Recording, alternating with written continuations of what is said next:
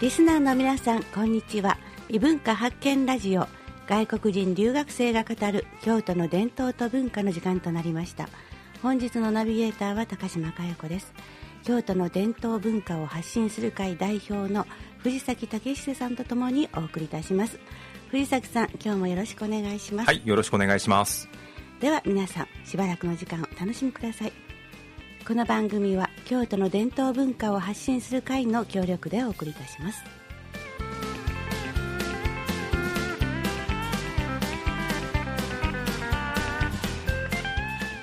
さて藤崎さん京都の伝統文化を発信する会、はい。えー最近の活動や情報についてはい。教えてください、えっ、と今日2月の23日ですよね。はい。なんでもうちょっと明日になるんですけど、はい明日は、えー留学生たちを龍安寺参道商店街に連れて行こうと思っています。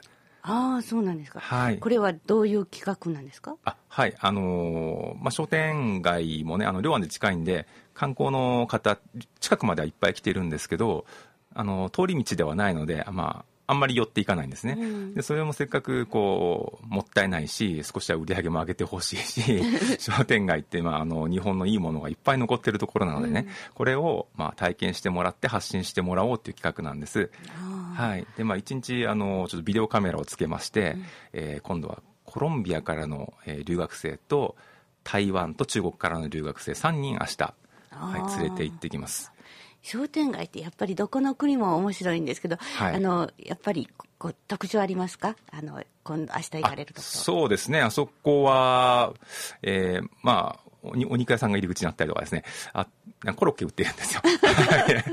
そういうのもねた、食べるのもなかなか面白いんじゃないかなっていうのと、あとはまあ駄菓子屋さんとか和菓子屋さんとか、お好み焼き屋さんとかありますね。うん、その生活に密着したところをこう、ええ。なんか感じてもらったりそれからえやっぱりこう観光地にあるので、はい。そういう観光のものもあったりっていうそういうところそうですね、観光のものはね、多分まだないと思います。あそうですか。はい。すみません。いや、いやむしろ、あの、いわゆる、そんな観光向けのお土産物屋さんではない、うん。こう、日本の、日本の生活がね、密着したような、商店街言うてもほとんど人住んでますから、そこに。うん。なんかこう、商生活文化と、まあ、あの、その、おお商売の小売りとか、うん。というところとが両方見られる場所として、あの、面白いんちゃうかなと思ってまして。なるほど、はい、なんでこちら側ではあの全然何何をその発信してくださいとかは決めずにですね、もう留学生の感性でこれ面白いっていうのを見つけてもらってあそれを喋ってもらうと母国語です、はい、それでも逆に知りたいですね。どういうところにこう惹かれたのかっていそううですのをね。ねえええええ。へえなんではい。あのーまあ、3人。だからコロンビアのスペイン語、えー台湾の人は、ね、英語も得意なんで。英語でで、えー中国の方は中国語。この、え3カ国語の YouTube 動画ができますので楽しみにしていてください。ーでえっ、とそれは明日ですよね。それの取材が、はい、明日になってます。はいはい。その他には何かありますか？はい、えーっと、今度は、あさって2月25日なんですけど、えーこれ、向島学生センターを使わせていただきまして、えー桃の生け花講習会をします。はい。まあ、生け花っていうのもね、うんまた、あの、日本の美を体現している、うんあの、面白い活動だと思うんですけども、ちょうどその、桃の節句が近いじゃないですか。えーそこで、あの、伏見を、あの、桃の、伏見桃山にこう桃の植樹をしてあの伏見桃山の歴史をこう景観的にあの再現しようとしている、えー桃山プロジェクトという、まあ、実は代表私なんですけどね。はい。桃山プロジェクトと連携して、うん。えー桃の生け花をみんなで学びましょうと、ん。はい、あの線形流の先生に来ていただいて、まあ、本当にあの留学生も一緒なんで、うん。これまで全然生け花をやったことない人でも、一からこのそもそも生け花ってどういうものなのっていうのを教えてもらえる企画です。なるほど。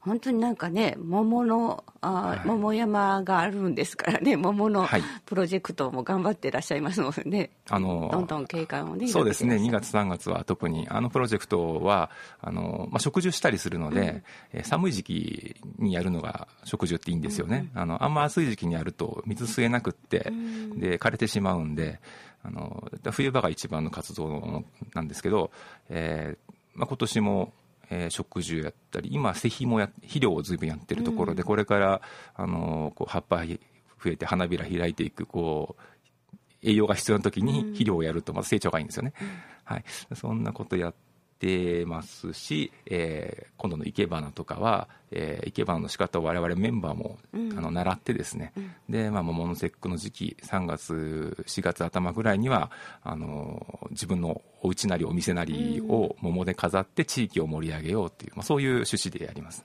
なるほど。なんかすごくいいタイミングのね、はい。あの企画ですよね。そうですね、えー。なんであの一応ね問題はですね、はい。あの剣山が16しかないんです。ああそうそうこれ参加できるのかどうかと思いつつ、一応参加できるんですけどね、うんうんはい、あのーなので、うん。剣山持参で、え。えー言ってくれたら、うん。なんとかなると思います。それはどこに、あの、はい。もあのお問い合わせされたらはいい、いですか、えーもうピアーズンピアーズでお願いします。ピアーズンピアーズではい。お問い合わせされて、はい。まだ行けますか？ということで。そうですね。はい。剣山を持っていきますということであれば、はい。はい。そうですね。なんか費用ととかはいえっ、と、500円ですね。ああそうなんですか、えー、いいでですね。はい、一応あのうその後にですね、あのまあ、ひな祭りにちなんで強風のちらし寿司をみんなで食べましょうっていうそれもついて500円なんで、えーすごいお得な、本当ですね、はい、あのピアーズンピアーズはねそそうやって検索していただいたらすぐ出てくると思いますし、はい。あのこの番組のブログにも、あのえーお問い合わせ先書かせていただきそうですね、まあ、はいそういったあの地域活動の,、まあ、あのシシェアオフィスといいますかいろんな団体がピアーズンピアーズを拠点として、うん。あの活動しているので、もうあの個々の団体で発信するよりもそこでやった方があの皆さん見てるので、あのそこに情報が載るっていうそういう関係になってます。なるほど。はい。であの、えーここでミュージックタイム行きたいんですけれどもこれも、なんともう藤崎さん大活躍なんですけど、は ご関係のこと、CD ですよね。あちょっと教えてください。はい、えー、と僕らですねアイリッシュ音楽をあのやるバンドモモンガっていうのを組んでまして名前があの桃山音楽隊から、まあ、モモモモンガモモンガなんですけど、はい。でえーそれが活動3年経ったのを記念して先日 CD を作りました。はい。あのーファーストミニアルバムで「12」っていうタイトルなんですけども、まあ、4人で3年やったので12っていうは シンプルに。はい。で、えーまあ、そこで僕はギターをやってるんですけど、はい。まあ、その中からですね、あの、今日は一曲聴いていただきたいと思います。曲名は、えーバニッシュ・ミス・フォーチュンとアートラ・ハイランダーズです。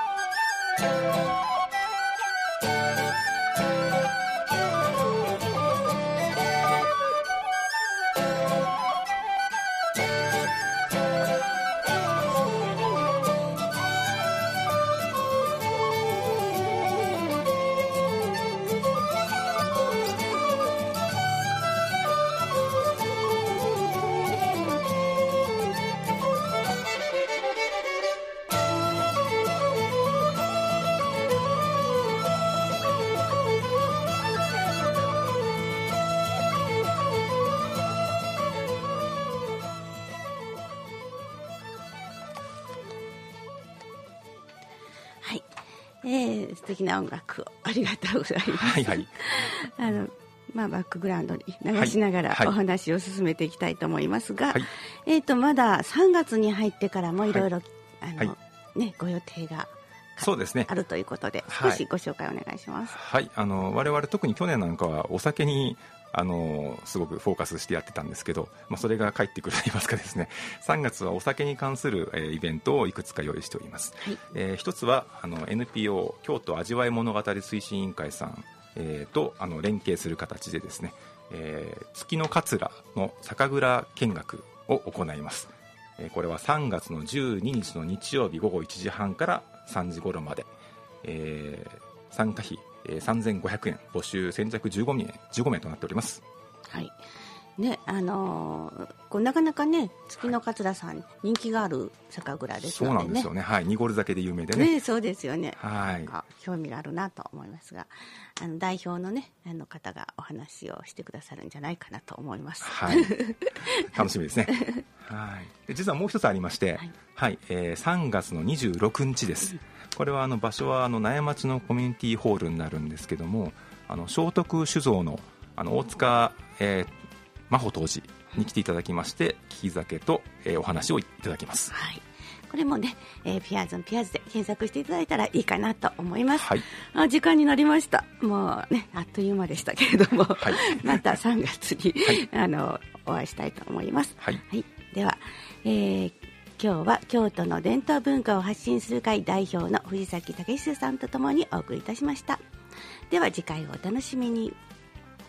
この番組は京都の伝統文化を発信する会の協力でお送りいたしました。